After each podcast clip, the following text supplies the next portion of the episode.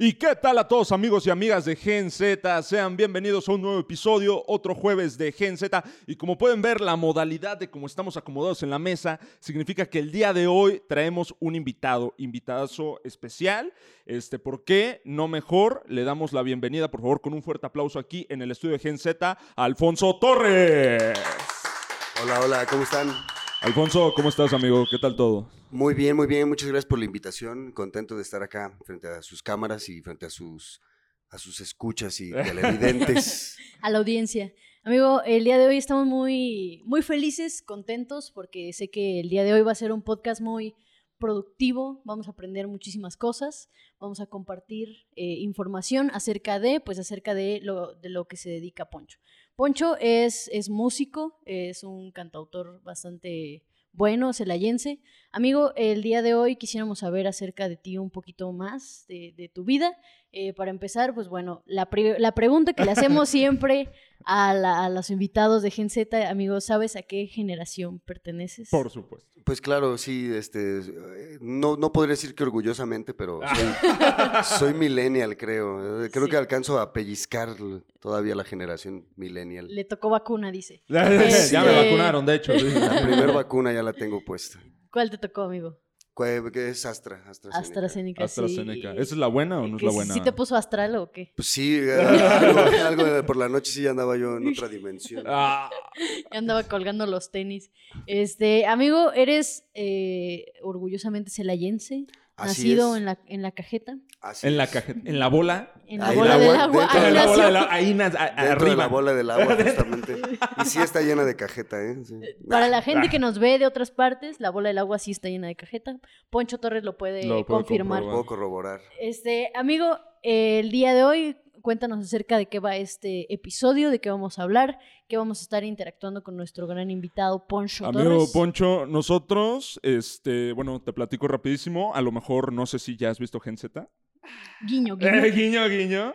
Pero básicamente en Gen Z tratamos de explicar, bueno, más bien también hacemos, este, explicamos este, la diferencia de ciertas cosas en todas las brechas generacionales, así como tú dijiste que eres este, millennial, nosotros somos Gen Z, así como por ejemplo en un futuro pueden ser un boomers, tal vez. Tal vez, sí. Pueden ser a lo mejor alfa, no lo sabemos. A lo mejor, ¿qué tal si un, TikToker de aquí celayense de tres años se pega?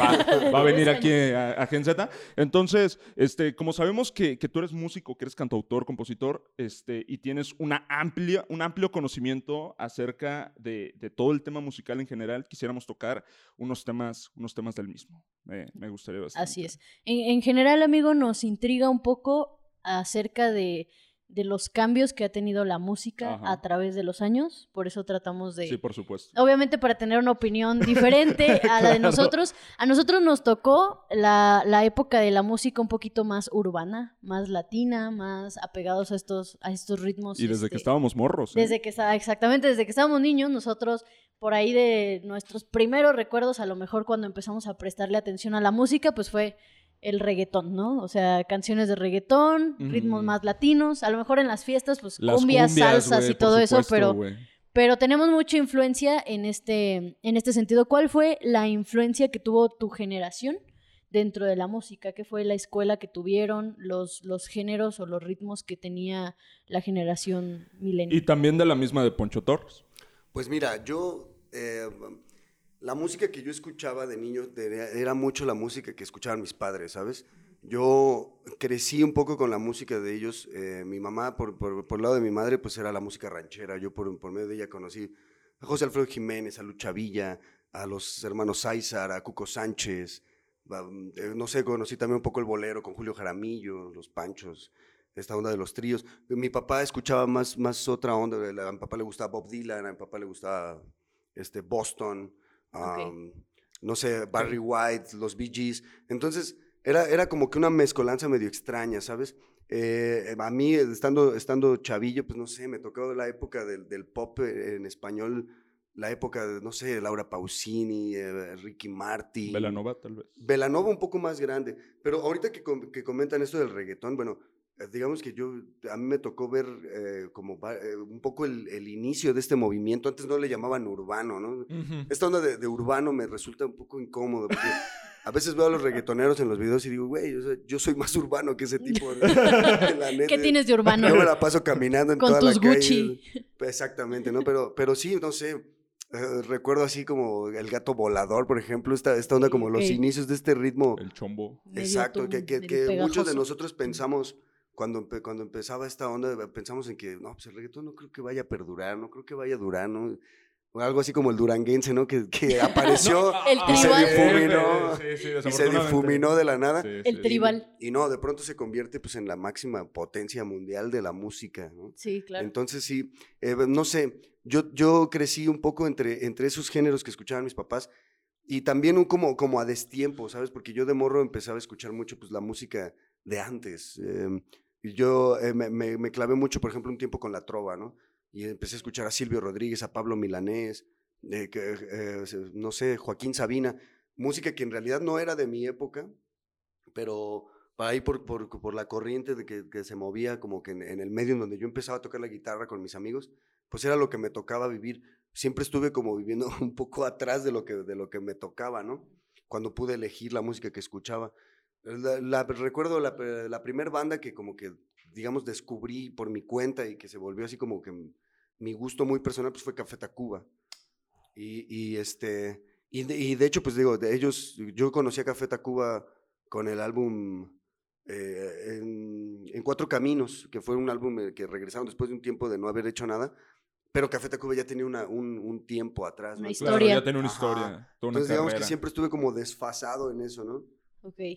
Y me, me, resulta un poco, a lo mejor gracioso algo que dijiste, ¿no? Cuando aprendiste a tocar la guitarra, tus influencias eran a lo mejor los boleros, que eran a lo mejor la, la, las eh, piezas que podían enseñarte a tocar el instrumento. Y la mayoría de gente, y lo veo por, por lo que veo en la tienda de música donde trabajo, que son los métodos, por ejemplo, para aprender la guitarra, traen canciones viejísimas. Los cancioneros. Los cancioneros. Sí, hoy en día poco todavía compran cancioneros la gente. no, ya nadie, compra, cancioneros. Yo, yo, aprendí a tocar básicamente con eso. ¿Qué es un cancionero? Es un ah, los, los, libros donde vienen las letras de las canciones y te vienen ahí los acordes. Los acordes con los y todo. No, hoy, en día, hoy en día tenemos al mejor de los maestros que, de lo que quieras en internet, ¿no? Están los, mejor, los más grandes exponentes con sus, con sus este, de cursos en, en YouTube. Por Tutoriales, cursos. Ya los, los, chavos de hoy aprenden súper rápido, ¿no? Antes tenías que ir al centro a comprar tu cancionero y además pues no, no todas las canciones que querías venían ahí, tenías que comprar un chingo de cancioneros, ¿no? Ajá, para escoger nada más las que, las que querías. Pero, por ejemplo, Poncho tenía que aprender con esos cancioneros de, de, de boleros o de algunos, como decías, Joaquín Sabina. Pero me doy cuenta que la, la, generación de nosotros, las canciones que nosotros tomamos como clásicas para aprender la guitarra, son las canciones, este, a lo mejor de, no sé, de hombres G, de nanitos verdes. O sea, pero sí, pero sigue siendo, ahora, eh, como me dices, pues, digo, la banda que nos escucha, que nos ve, este, que están aprendiendo a tocar la guitarra, se van a dar cuenta. Tun, tun, tun, tun, tun, tun, tun, Ah, por supuesto. Eso desde, desde que yo estaba en la, en la secundaria, y ya no era una canción de mi época, ¿no? Era más, era de la época de mis papás, pero aún así, pues sigue siendo hasta hoy, yo veo a los chavillos que empiezan a tocar y todavía siguen utilizando las mismas rolas como para aprender. Para aprender. El círculo de sol. El círculo de sol. Exactamente. Entonces, eh, esas fueron básicamente las influencias que por parte de tu mamá fue un poco más acercado a lo mexicano. A lo ranchero. A, lo ranchero, a lo nacional. Y por parte de tu papá a lo, a lo extranjero, por así decirlo. Poncho, yo quisiera preguntarte, ¿cuántos instrumentos sabes tocar? Pues mira, así como con certeza y más o menos. La y también guitarra, que sepas, así más o menos. La guitarra, la guitarra es mi instrumento, ¿no? El principal. Pero me gusta el piano, el, teclado, tengo un teclado en casa en el que practico, me, es fácil para ir a diseñar algunas melodías, aunque, no, aunque no me puedo considerar un pianista. Me gusta tocar la batería, se, ah. puedo acompañar algunas canciones en el bajo, pero en sí, en sí, el instrumento que toco es la guitarra. Es la guitarra este, acústica. Acústica o eléctrica, sí. Oh. ¿Desde qué edad empezaste a tocar la guitarra? O sea, que... Uh, en la secundaria, en la secundaria fue que empecé, tenía 14 a 15 años. Empecé a tocar la guitarra ahí en, la secundaria. Desde antes ya tenía, en mi casa siempre una guitarra colgada en la pared que, mi claro, papá... clásico de las casas mexicanas. Así es, una guitarra colgada en la pared que nadie sabe tocar, pero ahí está desde sí, Pero no la toques porque era del abuelo. Sí, claro, por supuesto, de toda la vida. Entonces, desde niño tuve la inquietud, de, cuando yo era chiquillo, mis juegos eran no sé, imaginarme en un escenario. Hacía mis canciones desde que era niño, ¿no? Pero canciones horribles. el caso es que era mi juego, ¿no? Entonces tenía acercamiento con la guitarra, con la música, pero fue hasta la secundaria ya con clases de, de, artísticas y esto, el taller de guitarra, la rondalla y el himno nacional que por primera vez pude cantar en público. Entonces, así fue que, que, como que ya me, me adentré más a, esto. ¿Y nadie de tu familia es músico? No, mi papá toca un poco la armónica, pero fue así, es nada más como un gusto que de vez en cuando se acuerda que la tiene por ahí. instrumento, la armónica. Sí, está súper chido, nunca lo he podido tocar, no, no le agarro la onda, pero Sí, no, como tal, así que dedicarse a la música, no, aunque la casa siempre estuvo llena de música, mamá sí, claro, por supuesto. Mamá canta ahí, este, mientras hace sus labores o eso, este, mi papá pues escucha música, o sea, siempre, siempre fue la casa muy musical sin haber ningún músico ahí. Y, por ejemplo, yo, a mí me interesa mucho saber, Poncho, porque, ok, te platico rapidísimo una experiencia personal mía, este, yo en alguna vez quise aprender a tocar la guitarra, me aprendí el Círculo de Sol, por eso sé que se llama Círculo de Sol, porque fue lo único que me aprendí. Pero, por ejemplo, a mí me pasó algo que yo quería, pero a, lo mejor en algún momento este, sí tenía las ganas, pero perdí el interés. Y por lo mismo ya no, pues ya, no, seguí, ya no aprendí. Pero, este, en tu caso, ¿qué fue lo que te mantuvo cerca, por ejemplo, de lo que es tu instrumento principal de la guitarra? O sea, ¿qué fue la razón que te mantuvo cerca? ¿Qué fue lo que tú pensabas este, para seguir aprendiendo, para seguirte nutriendo, pues ahora sí que de, de todo este, el conocimiento musical. Sí, seguir con el interés. Fíjate que eh, eh, lo he notado mucho en la gente que empieza a tocar y me pasó. Eh, nosotros, creo que ustedes y, también nosotros en, nuestra, en esta generación, estamos acostumbrados a los resultados inmediatos, ¿sabes? A tomarte una pastilla y se te quita el dolor. A tocar un botón y se enciende la computadora. A abrir el grifo y ya sale el agua, ¿no? Entonces, esta onda de que los niños se ven atraídos por la música, se ven atraídos por un instrumento, pero quisieran llegar y que les instalaran un chip y ¡pum! Ya soy maestro, ¿no? Entonces, a mí me pasó lo mismo, yo empecé a tocar y la dificultad es, mucho de, de, paciencia, ¿sabes? De, sabes que no, no vas a, tocar de inmediatamente, entonces tienes que estar, dale, la práctica, la práctica es lo que te, lo que te lleva a ser mejor, ¿no? Hay un, hay un bueno, en, la guitarra hay una posición, varias posiciones varias, eh, que se llaman, no utilizas una cejilla, se le llama, con un solo dedo oprimes todas las cuerdas y tienes que hacer que suenen. Mm. Eso para mí fue el, paso más difícil para aprender a tocar la guitarra. Estuve a punto de, de, dejarla por la, al olvido. Claro. Porque no las canciones que yo quería tocar, todas llevaban ese tipo de pisadas y no podía hacerlas. Entonces, un poco la dejé. Me acuerdo que estuve alejado de la guitarra quizá algunas semanas así de, nada, ya no voy a poder hacer eso. No podía y no podía. Y cuando eh, un amigo, un vecino, que, vivía ahí cerca de, mi casa, tenía su papá una guitarra eléctrica en, casa. Entonces, un día entré a su casa y pude tocar la guitarra eléctrica. La guitarra eléctrica es mucho más sensible que una guitarra acústica, es más suave. Entonces, al momento de agarrar la guitarra y hacer la pisada que, no podía, me di cuenta que en la guitarra eléctrica sí podía hacerla. Y eso me, motivó a no soltarlo. Okay. A no soltarlo. Este, veo que muchos, así como tú que dices, empezaron y, no sé, algún, un poco la dificultad, así como que, ay, no, ya, Sí, el hecho de no querer practicar, no sé, va, siguen, siguen teniendo, conservando el gusto por la música, pero ya así como que ya les dio un poco de flojera hacerlo. claro, por supuesto. Yo creo que es eso, nada más la perseverancia y el no, no rendirse, no agüitarse, saber que claro todo va a pasar. Ya lo saben, amigos. La práctica hace el maestro. Y a mí me, da, me intriga mucho, dices que, que desde niño empezaste como a componer ahí tus, tus canciones, este, a lo mejor un poco mal, mal hechas para, un, poco para un niño, ¿verdad? Este, y, pero ¿cuándo fue? ¿Cómo fue? Porque yo no sé si en algún punto estudiaste de manera profesional, eh, aparte de que fuiste a clases o aprendiste tú solo por, por la práctica. ¿Cómo fue que comenzaste, pasaste de tocar un instrumento a, a plantearte la estructura musical para desarrollar una canción? Para encontrar la inspiración, porque muchas veces creo que la parte de crear algo, cualquier cosa, no, no específicamente la música, viene mucho de, de, la parte creativa. Y esa parte creativa muchas veces se estanca y muchas veces también como a lo mejor pudiste tener problemas para tocar la guitarra o así, pues tuviste problemas para componer, en qué, en qué te basabas, cuál era como esa parte de, de tu impulso para seguir eh, componiendo, componiendo una canción. Pues fíjate que en mi caso empecé como un poco al revés, como te digo, yo antes de tocar la guitarra ya escribía mis canciones, lo que hacía, lo hacía en ese entonces, hoy me doy cuenta que es un ejercicio que, que, hacen en, en, los talleres de composición, en ese entonces yo no sabía. Eh, las canciones que me gustaban, les cambiaba las letras, ¿no? Eh, ok. Y entonces era, era un juego, ¿no? Y, empecé yo por ese lado. Cuando yo tocaba la, cuando yo empecé a tocar la guitarra, ya era porque ya quería hacer mi, musicalizar mis canciones, ¿no? Digamos que empecé como un poco al revés. Em, la, la, idea de siempre contar una historia, eso fue lo que me, pues, desde, desde chiquillo me, me, me atrapó, no sé, recuerdo haber tenido una canción así de las, de las primeras que se llamaba Disfraz, una canción que hablaba acerca de, de cómo las personas no somos lo que aparentamos. este, y era, muy niño, hoy en día lo, si escuchaban la canción se dan cuenta que o sea, el, tema en sí en raíz es profundo, pero no sabía cómo plantearlo. Pero sí, de, verdad sí es muy... Sí te quedas... Oh, pero ¿a qué, edad, ¿a qué edad escribiste esa canción? Tenía, no sé. Cuatro años. No, haber tenido unos 10, 11 años, más o menos. Sí, y, vaya, empecé a desarrollarlo. Algo que me, que me permitió como seguir en esto fue que no tenía, no tenía miedo y no tenía pudor, ¿sabes? Muchos, yo hoy en día gente de mi edad que, que son, que son músicos, eh, empiezan a escribir sus canciones y les da pánico mostrarlas a los demás porque pues sí, los, los prejuicios a veces se juzgan mucho de si está bien o no, les da miedo que los demás digan, ay, está fea tu canción, ¿no? En ese entonces yo no tenía ese tipo de pudor, entonces a mí me valía gorro y salía con los cuates o con mi familia a mostrárselas y, y pues afortunadamente tampoco nadie me, me, mató la ilusión así, güey, tus canciones están bien culeras, ¿no? Afortunadamente siempre fueron como un nobles. Sí, qué bueno. sí, Por, ese lado tuve, suerte, ¿no?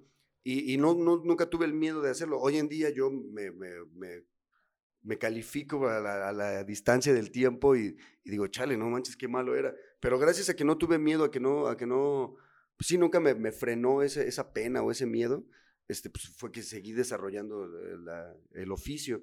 Ya después tuve la fortuna de conocer a muchas personas en la ciudad y después fuera de la ciudad que se dedicaban a hacer canciones y pues ya eh, eh, aprendí, pero eh, siempre he aprendido más que de las clases o algo a, base de escuchar y de, de la contemplación. Es muy empírico. Así es. He tenido clases, bueno, eh, no, no, estuve en el conservatorio, no, tuve, no tengo un, título como profesional de la música. He tenido maestros varios eh, de canto, de, guitarra, de armonía. Estuve eh, en, un taller en la Sociedad de Autores y Compositores, pero ya más avanzada la edad. hace, como, como cinco años estuve en la Ciudad de México. La Sociedad de Autores y Compositores tiene un taller de composición en donde aprendes de, maestros increíbles. Está Mónica Vélez, que es la directora, compositora de temas de Rake, de Paulina Rubio, de Los Tigres del Norte, ganadora de Grammys. Ella es la directora del, del, taller. Estuve clases con ella, con Marsh, una excelente compositora mexicana, con Carlos Lau.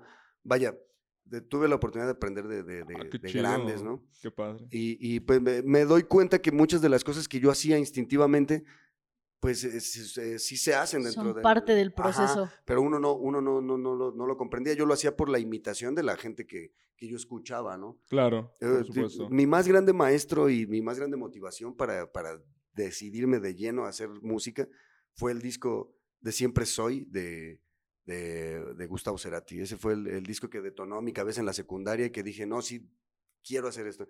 Y, y, gran parte de mis primeras canciones ya cuando ya con la guitarra hay muchas frases que me fusilaba desde sí, No, y sí, obviamente pasa, sucede. Sí, no, digo, hoy en día sí, no, ya, no, ya no toco esas canciones, no, no las agrego a mi, a mi repertorio, pero me ayudaron mucho a, a, entender la estructura de la canción, a entender, a entender los, los recursos poéticos dentro de la, de la canción. Claro, por supuesto. Este, nada más que nada, este, descansa en paz. Gustavo, Gustavo Cerati, que este, aquí hasta, hasta el cielo, o estéreo. Claro.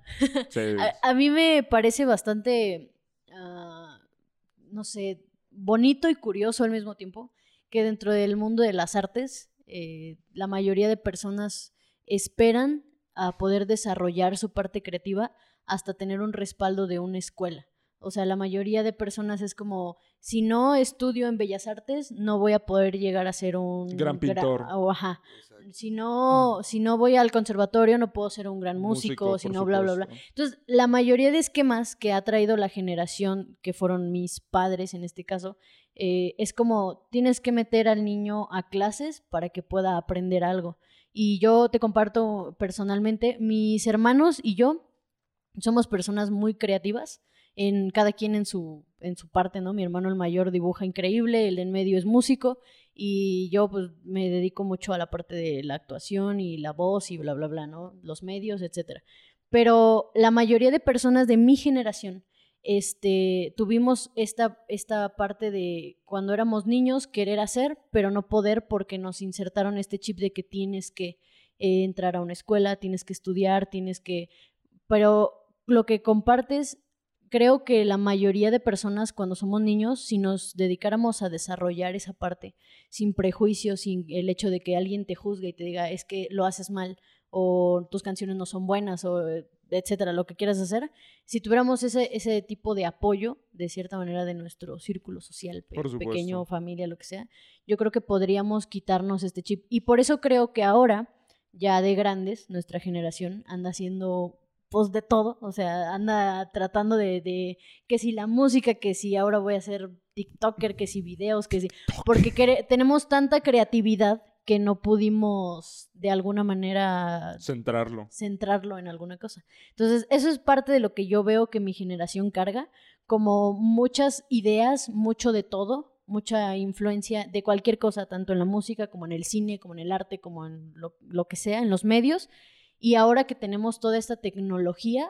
por eso, por eso todos tratan de hacer ciertas cosas. No sé si te ha pasado que, que de repente te, te, metes a redes sociales y te, te, pones a ver que hay muchos muchachos de nuestra edad que hacen canciones, que componen, que dicen, voy a tomar un fragmento de esta canción y se lo voy a juntar con esta otra canción, pero ya todo es, pues, con base a la tecnología, ¿no? Eh, no sé si tengas tú la misma idea o creencia que las personas de tu generación que nos hemos topado, em, que creen que la música o los intentos de, participar de nuestra generación dentro de la música es mala.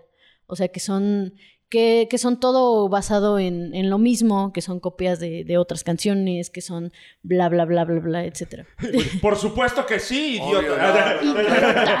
no, no, no. Tontos. retomando un poco lo que, lo que dices del, método. Yo creo que es importante, sí, el conocimiento. Digo, yo en mi caso lo adquirí como que un poco a la fuerza, no, no tuve la, forma de, entrar a una escuela, pero claro que es súper necesario. A mí me hubiera gustado tener una, formación profesional musical. Eh, digo, ahora la tengo desde, desde otro, no estuve desde chiquillo en una escuela de música, eso me, me, costó ya más, más tiempo, más grande, pero sí es muy necesario, ¿no? A pesar de que tú quieras hacer las cosas empíricas, el, el, hecho de estarlo haciendo, te terminas eh, aprendiendo la, la, técnica, ¿no? Entonces sí, es importante. Em, la tecnología hoy en día es una herramienta que, que, hace que con facilidad cualquiera pueda grabar un disco hoy en, desde su casa, ¿no? Eh, hablando de, de, de, las primeras generaciones de, fonogramas en, en, la historia, pues la, la gente tenía que ir a otras ciudades a poder grabar un disco y además no cualquiera tenía el acceso a un estudio de grabación. Eh, el día de hoy, desde tu casa con un micrófono y una computadora, tienes la posibilidad de hacer un álbum tú, ¿no? Tú solito desde tu casa, eso, es increíble. Y, y, lo que dices, bueno, de que, de que hoy en día las generaciones más grandes ven a los chicos como con sus intentos fallidos o intentos bobos, creo que eso ha sucedido toda la vida, ¿no? ¿Cuántas veces el abuelo no decía, no, es que ya las cosas no las hacen como ahora, digo, como antes? Eh, creo que eso siempre ha sucedido. En mis tiempos. Es un poco el prejuicio del viejo, ¿no? Así de que, no, antes todo era mejor o los chavos de hoy no tienen visión o creatividad. No, yo, yo al contrario, veo que hay una bomba de creatividad, o al menos en esta ciudad de Celaya, yo veo una, una bomba de creatividad en, en cuanto a lo musical en específico y en general en las artes. Este muchos chavos queriendo hacer cosas y como hoy en día tenemos las ventanas abiertas del internet desde Facebook, Twitter, TikTok y todas estas nuevas, nuevas plataformas. Por supuesto. Sí, es, es cierto que entre más contenido vas a tener, pues eh, hay que ser más selectivo porque el contenido en masa por lo regular siempre termina lleno de, de merma, ¿no? Lleno de, de, cosas que... De paja. Exacto, lleno de paja. Exactamente. Pero también nos da la posibilidad de que muchos creativos tengan una ventana donde exponer cuando antes, la puta, para conseguir un foro era, era un pedo, ¿no? No podías eh, llegar a Casa de la Cultura y tocar la puerta. Lamentablemente no se podía. Hoy en día es un poco más abierto, creo, desde mi perspectiva, pero antes era muy difícil que te pudieran dejar tocar en un teatro o, exponer tu obra en una galería dentro de la... Hoy en día tú creas tu propio foro, ¿no? Desde tu casa, con tu celular. Entonces, eso vuelve una herramienta eh, increíble para que, para que pueda haber fuga de, de, de, talento, vaya, ¿no? Claro. Y sí, eh, eh, creo que ahora la responsabilidad es de uno como espectador seleccionar, ¿no? Porque pues abres TikTok y te das cuenta de que la mayoría de las cosas que hay en TikTok son pues perdón, pero, es... No, está, no, está bien, no, al final de cuentas... Y, perdón Maturín, tengo un amigo que sea... perdón Maturín es el TikToker creo que más, más seguido acá en el rancho. Que hay en el rancho, y sí. es mi amigo, es un excelente músico, es un vato muy creativo, pero me doy cuenta de su contenido y yo no, yo no lo comparto, yo digo... Mm, ¿Por qué? ¿Por qué si pudieras hacer otra cosa? Otra cosa. A final de cuentas es lo que a él le está funcionando, ¿no? Pero eh, ahí caemos, nosotros tenemos el dilema de las redes sociales de que Mm, haces, tienes que hacer algunas cosas que también eh, atraigan al público. Porque, por, el ejemplo que acabas de poner de, este chavo, mm, hay, personas que hacen en TikTok que yo sigo muchísimas páginas de, de contenido de dibujo o cosas que así. Me, tienen muy poco apoyo. O sea, hay personas que dibujan increíble, que yo he visto videos hechos así con, con las cenizas del tabaco, o sea, así dibujos increíbles, y no tienen el mismo alcance que, pues obviamente, el morbo, ¿no? El morbo mueve a la gente, videos, pues como dice el, productor eh, Alonso, de, de muchachas ahí haciendo bailes. Ah, bueno, eso sí, eso sí lo apoyo. Eso, sí, está sí ustedes háganlo. Doble moral. Este, siempre, siempre criticamos, pero ahí andamos consumiendo a las muchachas. Tienes razón, se vuelve.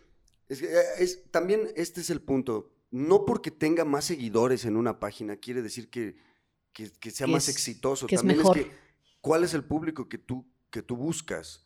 O sea, prefiero tener 10 seguidores, pero 10 seguidores que sigan la música, que estén poniendo atención a mi contenido por lo que, por lo que es, a un millón de seguidores que igual siguen a Juanito que a Perenganito que a, y que les da igual. O que eres uno más. Es el, contenido, el contenido express, ya sabes, TikTok nos está, bueno, no nos, porque yo no tengo TikTok, gracias a Dios.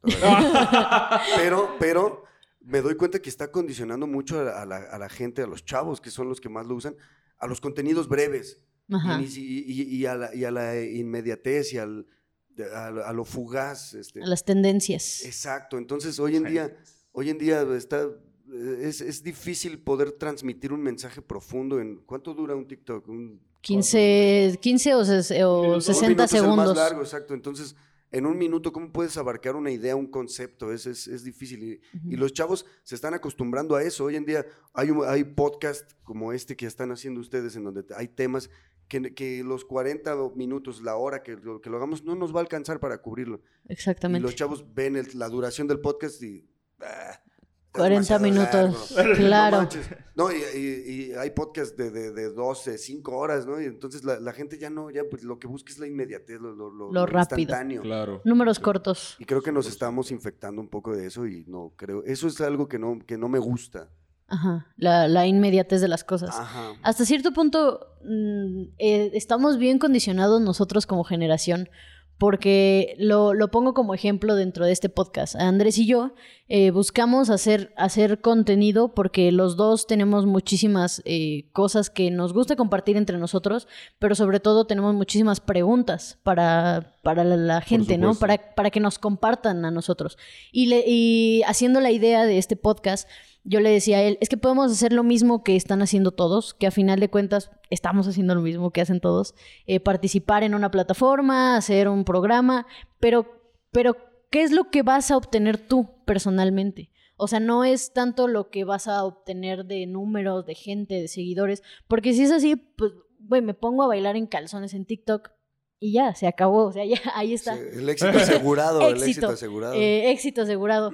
Pero a final de cuentas es, es parte del proceso que estamos viviendo nosotros como generación, entre el, el o lo hago por seguidores o lo hago porque realmente me interesa y quiero aprender y quiero hacer y quiero eh, ser creativo, ¿no? Sí, claro, por supuesto. De hecho, eh, Poncho, a mí me encantaría preguntarte algo, hablar de algo específicamente. Por ejemplo, eh, tú dijiste que este, tienes un conflicto con que le llamen música urbana a cierto tipo de prospectos. Al este, reggaetón. Ah, ok, el reggaetón y, todos sus aristas, ¿no? Porque está el trap, ya está Este, también el, rap y todo. El reggaetón. el, rap es, es, urbano, es parte de la cultura hip hop. Exactamente. Este, por ejemplo, eh, Majo y yo eh, nos tocó que nos tocó la época de a lo mejor no ver nacer el reggaetón, pero nos tocó la época de escuchar ya cuando estaba la gasolina, cuando estaba este el reggaetón viejito que le llaman. ¿Qué le decimos reggaetón, viejito? Estaba la de ella y yo, la de sale con tu mujer, ¿sabes? Está la de este Wisin y Yandel y todo ese rollo. Este, pero de cierto punto, cuando empezó, no sé si te acuerdes, pero el reggaetón era muy odiado. Cuando empezó era muy, muy... Sí, era como... Era, muy tachado. O sea, era como el América, ¿no? claro. Híjole. Dije, aquí no, la mesa el signo de la América, así que ah, gente sí, Este, no, pero... Eh, o sea, nos tocó ver esa época donde prácticamente el reggaetón era muy tachado. Obviamente hoy sigue siendo tachado por, por este cierto... Por N razones. por N razones y por cierto tipo de público. Pero, eh, así como tú lo dijiste, ¿no? Ya es como el hit mundial. Ya es el, el, género mundial donde prácticamente todas... Casi, O sea, no todas las personas, pero muchas personas sí se han montado. Hemos visto la transformación de artistas no sé, por ejemplo, este, este eh, Luis Fonsi, que es un cantante eh, excepcional, excepcional, es, un, es, una voz privilegiada de, ser un baladista, de ser una voz este, elegante.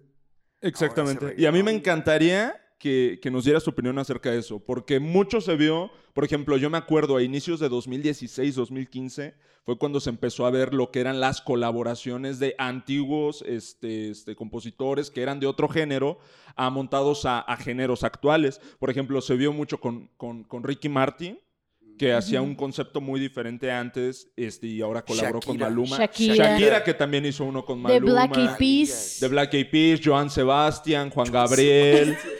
Juan Gabriel. No, no creo, ¿eh? Porque muchos de ellos más bien hacen más dinero. Porque digo, Joan Sebastián no creo que haya necesitado la publicidad que le dio la canción con... con de este Will.i.am. Ajá, no, no, creo que la haya necesitado, pero, pero sí lo hizo entre, eh, eh, entrar a un público que no, que no tenía. Eso es, bueno, sí tienes razón. Eh, yo soy de, la, de, la, de las gentes que durante mucho tiempo de, el reggaetón no, y no, y le ponía muchas taches al reggaetón y no le abría mis puertas. Sigue siendo un género que no me encanta, la verdad, pero, pero también ya me, he dado cuenta y digo, soy, soy creyente de que el, arte, antes que cualquier otra cosa, es un modo de expresión, es un canal de comunicación. Y todos tenemos derecho a, eso, ¿no? A expresarnos, a comunicarnos hasta, hasta los reggaetoneros. sí. Eh, ok, eh, pero tú piensas que es, o sea, ¿tú cómo lo ves? Que la colaboración este, entre nuevos artistas y este tipo de adaptaciones con artistas un poco más de antaño, ¿a ti te parece bien? ¿Te parece mal? ¿Te da igual? ¿Piensas que aportan algo? O sea, ¿qué, cuál, es tu opinión? No me parece mal. Creo que la música, el, día de hoy, es más... Bueno, no la música, la música es, es un arte, pero en cuanto a, los medios, a la, a la gran difusión, es más un producto de mercado que un arte. Eh, de, en eso se ha transformado. Yo apoyo a que exista el reggaetón, siempre y cuando el artista que está haciendo reggaetón sea un reggaetonero de, de, cuna, ¿sí me entiendes? Que esté expresando eso porque eso es lo que él quiere. Cuando veo artistas que, han sido consolidados en otros, en otros géneros, que yo sé que su, su rubro no es ese y terminan haciendo reggaetón, pues lo, lo, identifico como pues alguien que, que quiere abarcar mercado, que está buscando un proyecto meramente business, ¿no?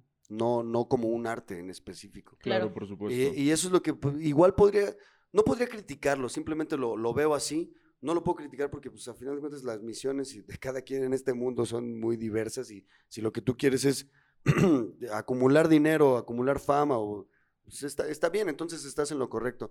Yo, yo creo más en el arte sincero.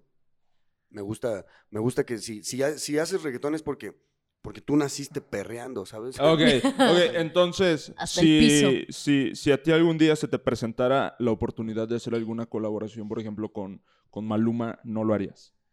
Híjole, qué eh, Es que ahí está, ahí, ahí sale el alfiler. Qué pregunta tan o sea, difícil. O sea, o con Maluma, por ejemplo, con, con, o con algún X, con Bad Bunny, con algún artista urbano, con J Luis Balvin. Fonsi, vamos a ponerte Luis no, Fonsi. No, es que Luis Fonsi no es. Pero que la condición sea que va a ser reggaetón.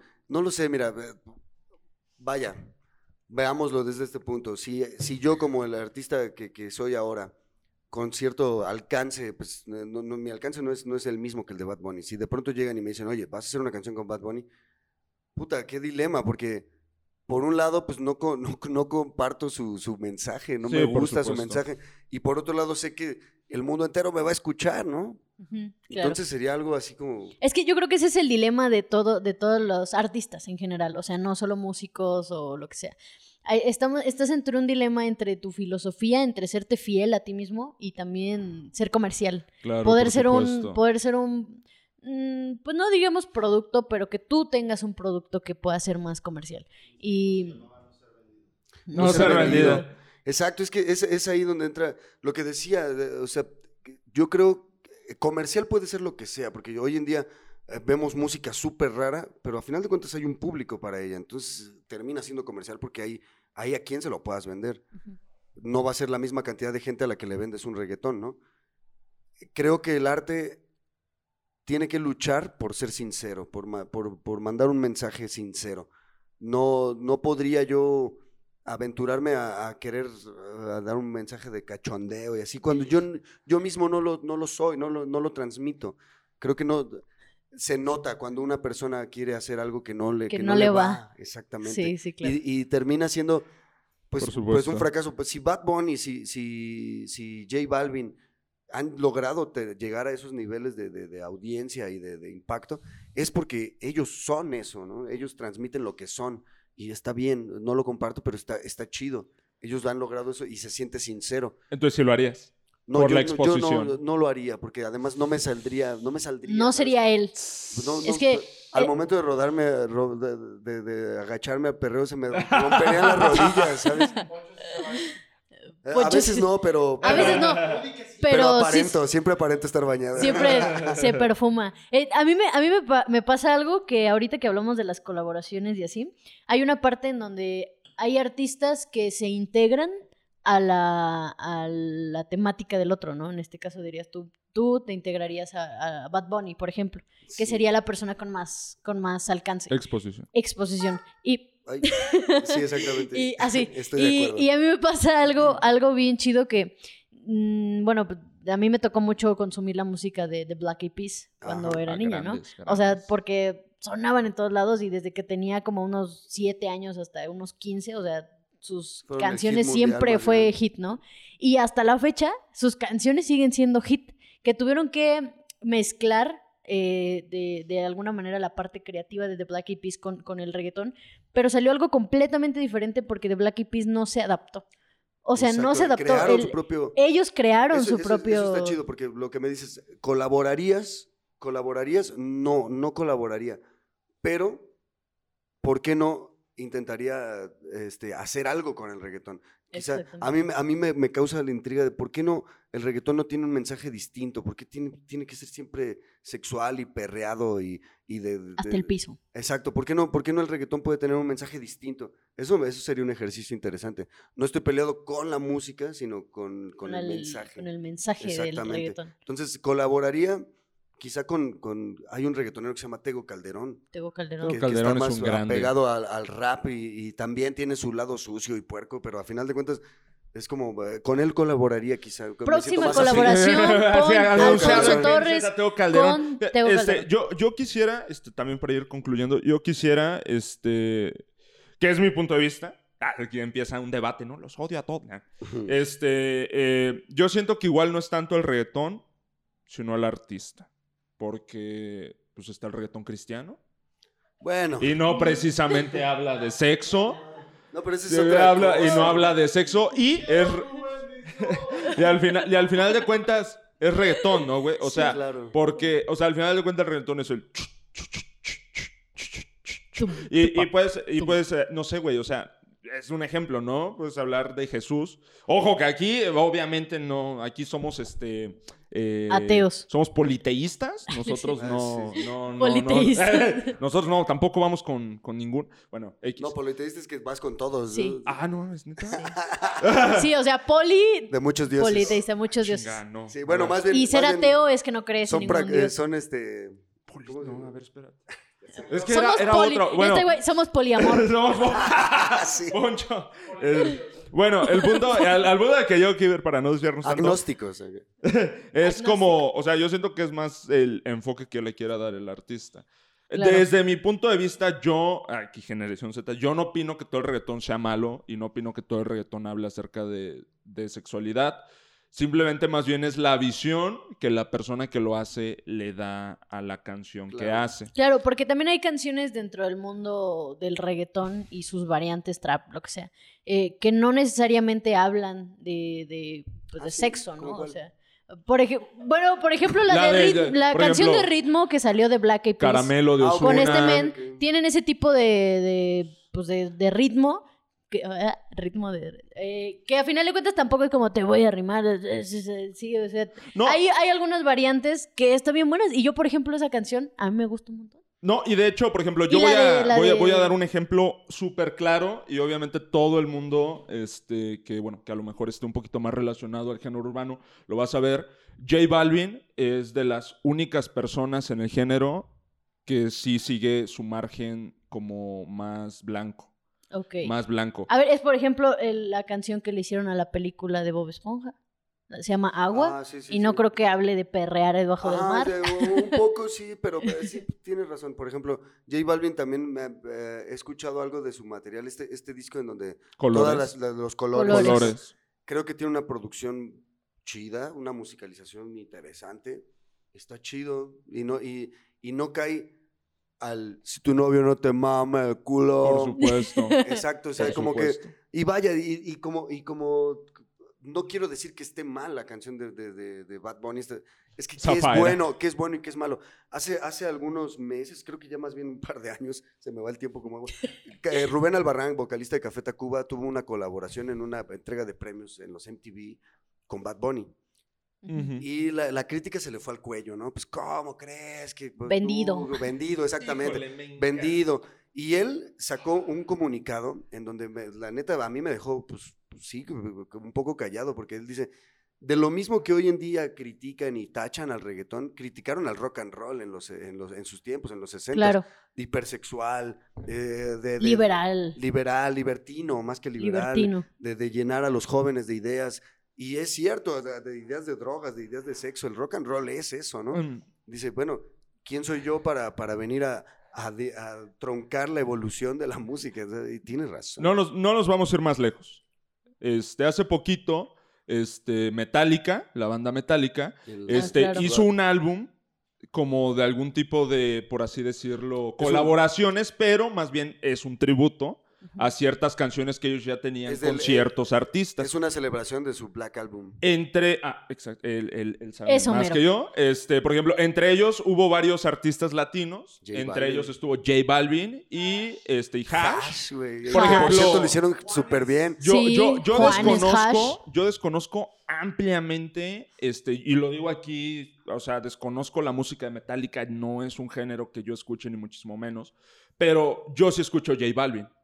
Y por J Balvin escuchaste la Metallica. Yo dije, ok, voy a escuchar este, este tributo a, Metallica. Que si de verdad ustedes, amigos, este, van a, al video, güey, todos, todos los videos, perdón, todos los videos, todos los comentarios son de hate, güey. Todos los comentarios son de, no puedo creerlo, Metallica antes, era real, este, no puedo creer que hayas metido a este güey que hace reggaetón y que la chica... Que digo, a final de cuentas no es una decisión de Metallica como tal, eso es decisión de sus... De sus Producción, de productora, de, la gente que Algo que siempre le va a traer un beneficio. Pero algo, algo bueno, o sea, sí tienes razón. Puede ser que atraiga nuevos escuchas a Metallica, pero que no se queden escuchando la canción de J Balvin, que vayan y escuchen a Metallica. Puede ser que les guste, puede ser que no. Pero, por supuesto. Pero no está de más conocer, ¿no? es que la mayoría de personas de esta generación, cabe, cabe aclarar que me he topado con muchísimos comentarios acerca de que no les gusta las canciones que para ustedes son el rock clásico, precisamente porque nos juzgan por no escucharlas. O sea, es como, como el clásico comentario de, ¿tú qué vas a saber de, de verdadera música, chamaco, pendejo? Exactamente. También, está, también está gacho esa onda, esa onda de los rucos acosando a los morritos en las fiestas. De los morros con su playera de Nirvana. de pantera, güey. Dime tres canciones de Nirvana, o sea. Ajá, sí, pero, pero no está chido, digo, es una, una pelea, es como una pelea de, de, box de dos mancos, ¿no? O sea, si, si, si te estás defendiendo, no voy a escuchar el rock porque tú no escuchas reggaetón, güey, o sea, déjate de, pendejadas, escúchalo todo y, claro, ármate un propio criterio, ¿no? Claro, y, y, también escuchando de todo puede salir un nuevo género, puede salir una nueva cosa, puede salir una algo que a lo mejor ni las personas de estos tiempos se lo imaginen, como por ejemplo... Eh, Rock norteño. Sí, sí existe. Rock norteño. Sí, existe. Hay una banda. Genitálica. Nunca jamás es una banda, un, buen ejemplo en donde mezclan los ritmos y los riffs rockeros con, con una tuba. Con, eh, está, está chido, está interesante. Eso, eso es lo bueno de la música, que cuando parece que se estanca y que ya no puede haber nada más, ¡pum! Güey, Durante trap. el reggaetón, el reggaetón que, que digo, pareciera como muy nuevo, pero en realidad es, un género que viene cocinándose desde hace mucho tiempo. Surge del reggae. y surge del, del, reggae surgen varios subgéneros y existe uno que es el dance, el dance flow, no. Dance hall, no. Dance, eh, sí, dance hall, el dance hall. Y, y, de, y del dance hall empieza a, a, latin, latinizarse y se convierte en reggaetón y vaya. No es un género nuevo, es un género que se ha estado cocinando a lo largo de muchas generaciones. Que hoy en día, pues ya, ahora el trap, ¿no? que, que yo no, no, entiendo muy bien la diferencia entre el trap y rap, reggaetón. Y reggaetón. Sí, ya que se está mezclando. Y vaya, son, son las mezclas, las combinaciones que se van haciendo. Dios sabe qué nos depara para, para el futuro. Y, y, cada vez se ve más, más dudosa el, panorama, pero, pero es la evolución y no podemos estar en contra de la evolución. A final de cuentas, nos guste o no, todos vamos para allá. Todos va para allá. Y, y, esto de, de, negar las nuevas cosas es lo mismo que, que, nos chocaba de nuestros, de nuestros abuelos, que que no, si no es bolero, no está chido. No pongas esa música. Exacto. Es, es, del diablo. Es caer a lo mismo que caer a lo mismo que tanto hemos estado criticando, ¿no? O sea, creo que tenemos que tener nuestras orejas, nuestras Exactamente. Y eso es, eso es parte de lo que nosotros buscamos dentro de este podcast al, al momento de compartir, que se quiten de, de la cabeza este, este juicio de, de, encasillar a una generación en que tú no puedes hacer esto porque no viste crecer el rock o porque no viste crecer esto, o al revés este, o porque, exactamente, porque eres un chamaco pendejo. y, y como yo siempre digo, al final de todos los podcasts, respeten para que los respeten, porque al final de cuentas, el respeto al derecho ajeno es la paz. y, ya lo dijo aquel reggaetonero Benito Juárez. Benito Juárez, reggaetonero. Este, así que, este, Poncho, ¿algo que quieras aportar antes de, terminar? ¿Algo más antes de, terminar? Pues, ¿Algo que le quieras decir a la... Pues nada, muchas gracias. Antes que nada, muchas gracias por la invitación. Me da mucho gusto ver que, que sigue habiendo gente generando contenido de, de interés. Me gusta. Felicidades.